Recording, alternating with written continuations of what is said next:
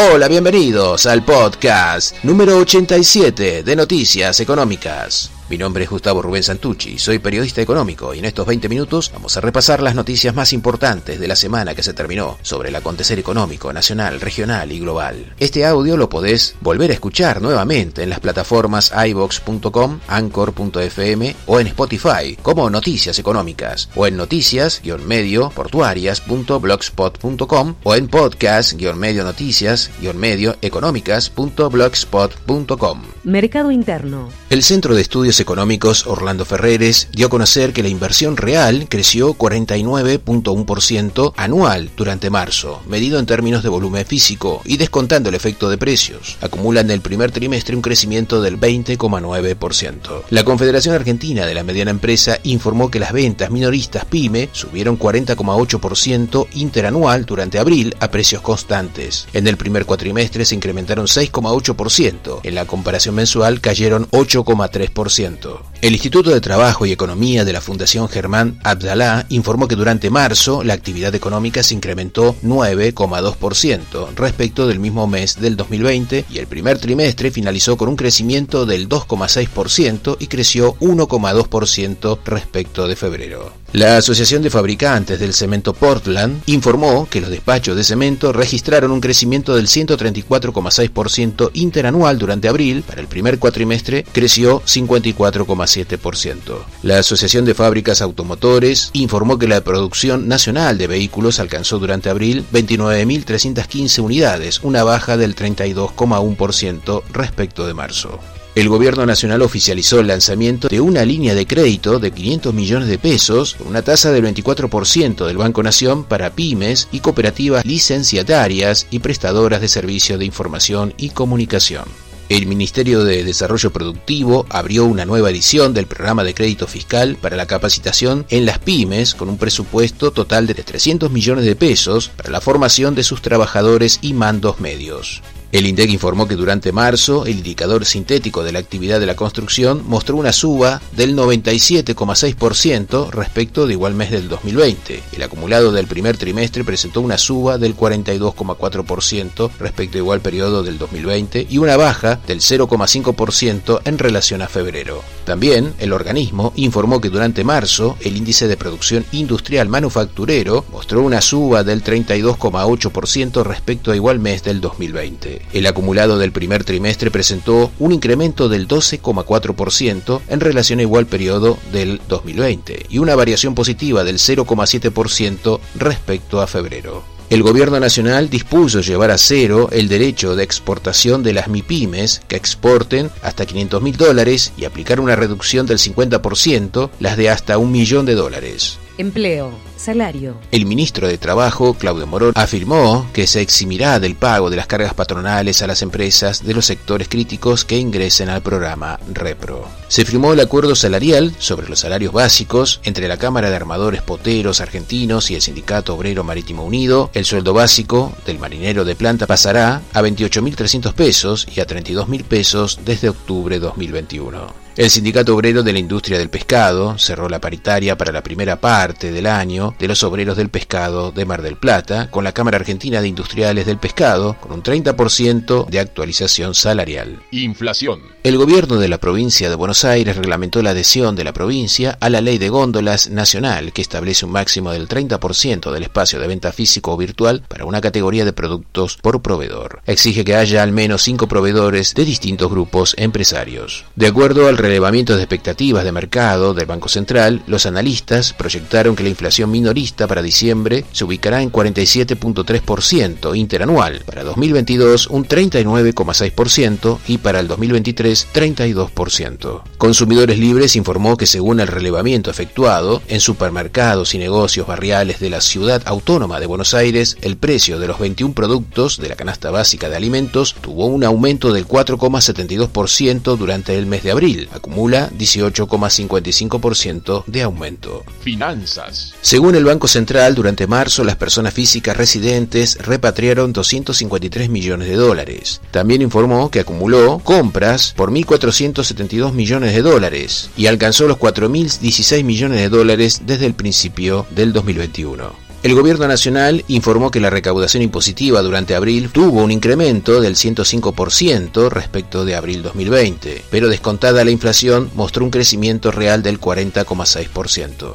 El Banco de la Provincia de Buenos Aires informó que unificó en 25% anual la tasa que le aplica a las pymes para el descuento de cheques electrónicos. El Banco Central informó que los plazos fijos UVA, basados en el índice inflacionario, registraron un incremento del 27,6% durante abril respecto de marzo. Esto fue impulsado por las colocaciones mayoristas de más de un millón de pesos. En el mercado de Chicago, la soja cerró a 595 dólares con 63 centavos la tonelada, un aumento del 0,96%. El maíz cerró a 303 dólares con 93 centavos, un incremento del 1,62% y el trigo cerró a 284 dólares con 22 centavos, con un aumento del 1,2%. La Bolsa de Buenos Aires finalizó el último viernes con un aumento del 4,11% que lo llevó hasta las 51.419 unidades. Registró un incremento del 5% durante la semana medido en pesos. El riesgo país se ubicó en 1.580 puntos básicos. El dólar minorista cerró a 99 pesos con 43 centavos, el mayorista 93 pesos con 84 centavos, el dólar contado con liquidación 158 pesos, el dólar bolsa 154 pesos con 40 centavos, el turista 164 pesos con 6 centavos. El dólar blue cerró en promedio 151 pesos. El dólar futuro para julio cerró en 101 pesos con 25 centavos y para diciembre 122 pesos con 70 centavos. Deuda externa. Argentina logró un apoyo extra en la negociación con el Fondo Monetario Internacional de la mano del presidente de la Comisión de Relaciones Exteriores de la Cámara de Representantes de los Estados Unidos, el demócrata Gregory Mex, quien consideró que su país debería hacer más para encontrar una solución a largo plazo para la Argentina. El Fondo Monetario Internacional confirmó que continúan las negociaciones de manera constructiva para alcanzar un acuerdo para la reprogramación de la deuda por 45 mil millones de dólares. Para el Ministerio de Economía, el reclamo de utilizar los derechos especiales de giro para aplicarlo a las políticas sociales y de apoyo económico cambiaría la estrategia para avanzar sobre las reservas del Banco Central y concretar los pagos de 1.800 millones de dólares hacia el Fondo Monetario Internacional. El ministro de Economía, Martín Guzmán, tomó contacto con Japón para que se sume al listado de países que avalan la propuesta argentina, como Alemania, Francia, España e Italia. La Secretaría de Finanzas colocó 53.724 millones de pesos a través de cinco instrumentos de deuda en pesos. Logró embolsar 44.800 millones de pesos de financiamiento neto que utilizará para cubrir parte del déficit fiscal del periodo. Vamos con buena música y volvemos con más noticias económicas.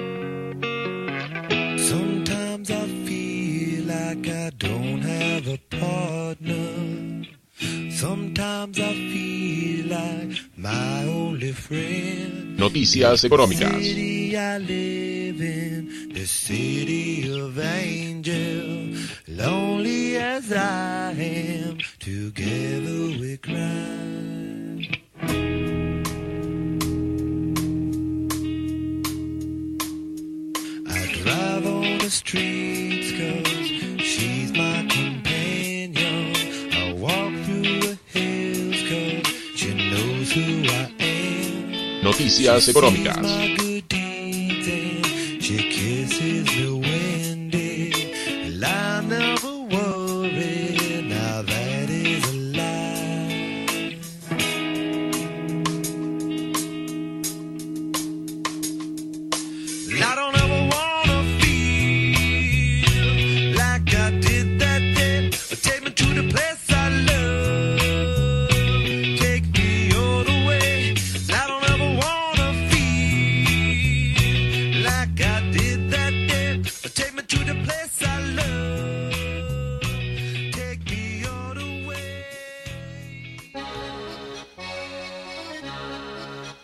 Continuamos en Noticias Económicas y antes de terminar, vamos con las temáticas del dinero electrónico, las noticias internacionales y del comercio exterior. Pero antes saludos para Pensado para Radio Digital, bibnoticias.com. FM La Ciudadana 103.3, Radio Bicentenario Digital de General Rodríguez, provincia de Buenos Aires, Radio City San Miguel, FM San Jorge de Cursucuateá 106.7, Radio 1 Santa Elena 97.1 de la provincia de Entre Ríos, Radio Torsalito de la provincia de Salta, Sol Naciente 94.3 de La Pachito, provincia de Chaco, José Martínez de Radio Energy 90.9, FM Libre Progreso y FM La Exitosa. Dinero electrónico. La cotización de Bitcoin cerró este último viernes en 57.392 dólares, 1% menos que la semana anterior. La empresa argentina Mercado Libre presentó los resultados del primer trimestre del año. Sus ingresos netos crecieron 114% hasta los 1.400 millones de dólares, pero perdió en el trimestre 34 millones de dólares. Y para evitarlo en el futuro, optó por invertir en criptomonedas. Compraron 7.8 millones de dólares en bitcoins. El Banco de Inglaterra alertó a los inversores sobre los riesgos de participar en el mercado de las criptomonedas, con una fuerte advertencia, comprarlas solo si se está preparado para perder todo el dinero invertido. Internacional. El rendimiento de los bonos del Tesoro de Estados Unidos tuvo un descenso por los datos que mostraron que el crecimiento de la actividad manufacturera se desaceleró durante abril. Además, Janet Yellen advirtió que podría necesitarse una alza de tasas para evitar que la economía se sobrecaliente. Un representante comercial de Estados Unidos, Catherine Tai, declaró que espera reunirse con autoridades comerciales chinas en un corto plazo para evaluar su desempeño en la implementación de la fase 1 del acuerdo comercial entre ambos países. El Instituto Nacional de Estadísticas italiano informó que el Producto Bruto Interno de Italia cayó 0,4% durante el primer trimestre en comparación con el trimestre anterior y 1,4% interanual. La eurozona volvió a entrar en recesión a causa de la lentitud de las campañas de vacunación, que no ha permitido levantar las restricciones ligadas a la pandemia. El PBI se contrajo 0,6% durante el primer trimestre. El Banco de Inglaterra decidió mantener sin cambios las tasas de interés de referencia en el mínimo histórico del 0,1% y el tamaño de su programa de compras de bonos sin cambios en 895 mil millones de libras. El fabricante de vehículos eléctricos Tesla enfrenta una mayor fiscalización en China por preocupaciones de seguridad y quejas sobre el servicio al cliente. El ministro de Hacienda de Colombia, Alberto Carrasquilla, renunció un día después de que el presidente Iván Duque ordenara la retirada del proyecto de ley de reforma tributaria presentado al Congreso, que detonó las protestas callejeras en el país. Con la reforma se aspiraba a recaudar 6.300 millones de dólares para mejorar las finanzas públicas y continuar con programas sociales. El Banco Central de Brasil realizó su segundo aumento consecutivo de la tasa de interés de 75 puntos básicos a 3,5% a medida que el avance de la inflación obliga uno de los ciclos de alzas del costo de crédito más agresivos. El ministro de Trabajo de Ecuador declaró que la quinta parte de las mujeres sobrevive con un ingreso promedio de 42 dólares mensuales. El 20% se encuentra en situación de subempleo o empleo no remunerado. El Banco Interamericano de Desarrollo espera que Latinoamérica y el Caribe multipliquen por cuatro su cuota en el mercado global de bonos verdes en 2024, del 2% actual al 8%. El presidente del Banco Mundial, David Malpass, instó a los países ricos a liberar el exceso de vacunas hacia las economías en desarrollo. Noticias portuarias en Noticias Económicas. Regional. Global. La operadora china Merchant Ports está implementando un radar de percepción digital en una flota de camiones autónomos para el movimiento automatizado de contenedores entre el buque y las áreas de almacenamiento en su puerto inteligente de Mawan en Shenzhen. La operadora Terminal Pacífico Sur en Chile cerró el primer trimestre con un registro de 523.200 toneladas de fruta fresca movilizadas en la Terminal 1 de Puerto de Valparaíso. El complejo portuario de Itajaí en Brasil registró 151.000 teus y 1.752.000 toneladas. En comparación con el primer trimestre del 2020, hubo un crecimiento del 31%. En los últimos 12 meses aumentó el 19%. El operador brasileño de terminales Santos Brasil decidió reemplazar su sistema operativo de terminal en sus dos sitios más grandes, en Santos y en Barcarena, con el terminal Opus de la empresa Cyber Logitech. El gobierno federal de Brasil ha clasificado cuatro concesiones portuarias en Paraná como prioridades nacionales. Representan un tercio de los 12 nuevos proyectos de infraestructura. El operador de terminales Dubai Port lanzó Dubai, un sitio web de comercio electrónico mayorista diseñado para conectar a compradores y vendedores de todo el mundo con productos que se ofrecen para su entrega a través de la cadena de suministro de DP World y sus socios logísticos. La Autoridad de Puertos de Georgia, en Estados Unidos, presentó su plan de expansión de su capacidad en más de 1.4 millones de teus. El puerto de Rotterdam movilizó durante el primer trimestre 115.8 millones de toneladas, un aumento del 3% con respecto al mismo periodo del año pasado. El puerto de San Diego en Estados Unidos está duplicando la capacidad de energía de la costa en sus terminales de cruceros para mejorar la calidad del aire y reducir las emisiones de gases de efecto invernadero. El puerto de Nueva York y New Jersey ha movilizado 2.14 millones de contenedores durante el primer trimestre, un aumento del 21,6% en relación al mismo periodo del 2020. La naviera SIM ha establecido una nueva empresa llamada SimMark con la startup israelí Sodio, que trae la tecnología de escaneo de próxima generación que se basa en marcadores de colores, reconocimiento de imágenes y algoritmos avanzados. La naviera Express Feeders, con sede en Singapur, realizó un pedido para construir cuatro portacontenedores de 7.000 teus de capacidad. La naviera francesa CMA CGM lanzó una oferta de financiamiento innovadora que permite a los cargadores acceder a financiamiento sin un requisito de seguro de crédito que beneficiará a pequeñas y medianas empresas. La naviera Mediterranean Shipping Company lanzó oficialmente el conocimiento de embarque electrónico para todos los clientes en todo el mundo. Nacional.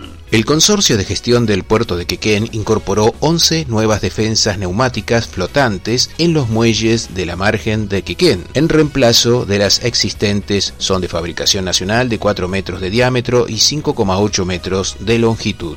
En el puerto de Rawson se capturaron más de 50.000 toneladas de langostinos. Las exportaciones se concentraron con destino en Europa y en menor medida a Rusia. Las colas de langostinos fueron mayoritariamente a los mercados de Perú, Tailandia, Vietnam y China. En Puerto Madryn se hizo efectivo una inversión de 500 millones de pesos para la ampliación de la planta de la empresa Estrella Patagónica, que incluye un espacio para servicio exclusivo de los buques con taller de redería y anunció la incorporación de 150 nuevos trabajadores. La empresa belga Yandenul inició las obras de dragado en el complejo portuario de Bahía Blanca. Incluyen un dragado del canal principal de acceso a Ingeniero White, Galván y Rosales, para que la profundidad obtenida permita el ingreso de buques de hasta 45 pies de calado, pudiendo alcanzar 50 pies en pleamar. Según datos del gobierno de Brasil, durante abril la balanza comercial bilateral mostró un déficit de 73 millones de dólares para la Argentina. Las exportaciones totalizaron 825 millones de dólares y las importaciones 897 millones de dólares. El INDEC informó que durante el primer trimestre el índice de precios de las exportaciones registró un incremento del 13,1% respecto al mismo periodo del 2020. El índice de precios de las importaciones aumentó aumentó 1,5% en relación también al primer trimestre del año anterior. La Dirección General de Aduanas de Argentina actualizó los precios de referencia para la exportación de cortes de carne bovina deshuesada y con hueso. Los destinos de las exportaciones para los que rige la normativa son China, Japón, Hong Kong, Tailandia, Corea del Sur, Filipinas y Taiwán. Noticias portuarias en Noticias Económicas. Por ahora nada más. Volvemos la semana que viene con todo el acontecer económico nacional, regional y por qué no global. Nos vamos con buena música. Hasta la próxima.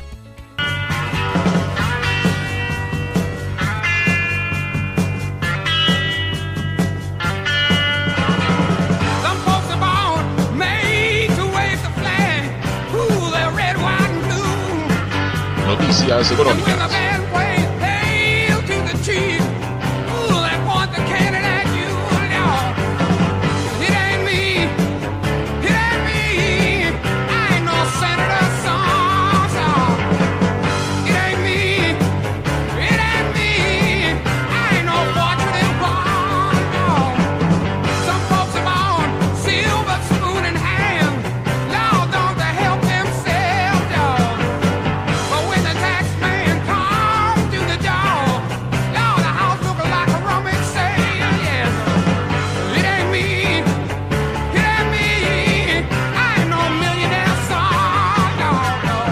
Noticias Económicas.